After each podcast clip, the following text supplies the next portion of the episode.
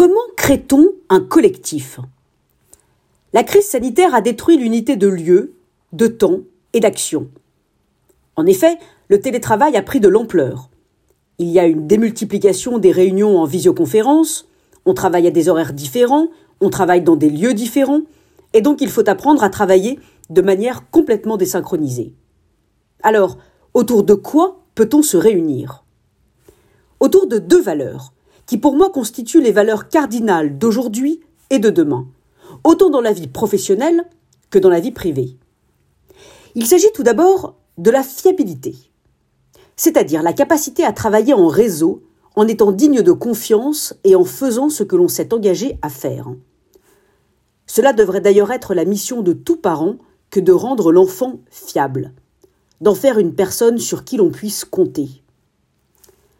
La deuxième valeur cardinale, c'est la curiosité, l'empathie pour l'autre.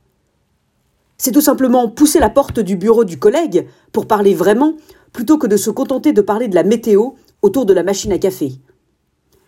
À distance, c'est prendre son téléphone et appeler ne serait-ce que cinq minutes un collègue, un collaborateur, pour lui montrer que l'on s'intéresse à lui et vraiment s'intéresser à lui.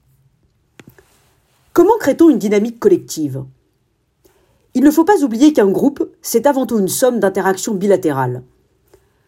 Vous avez tous vécu cette expérience terrible, vous fêtez votre anniversaire, votre mariage ou un repas de Noël, il y a plein de gens que vous aimez beaucoup, mais à la fin de la journée, vous avez eu l'impression de voir tout le monde et d'avoir vu personne. C'est souvent ce qui arrive quand on déjeune tous en groupe à la cantine de l'entreprise ou quand on fait une fête d'entreprise entre collègues. Vous voyez tout le monde et vous ne voyez personne. Pour éviter cela, il faut passer par les interactions bilatérales, les binômes. Oui, on revient à la relation à deux. On en revient à ce qui fait qu'il y a une rencontre et non pas juste une simple juxtaposition.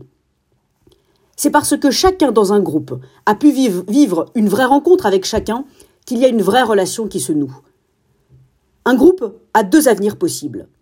Soit il se transforme en masse où personne ne se rencontre, soit il se transforme en écosystème où chacun se métamorphose. Alors pensez-y lors de votre prochain repas de fête.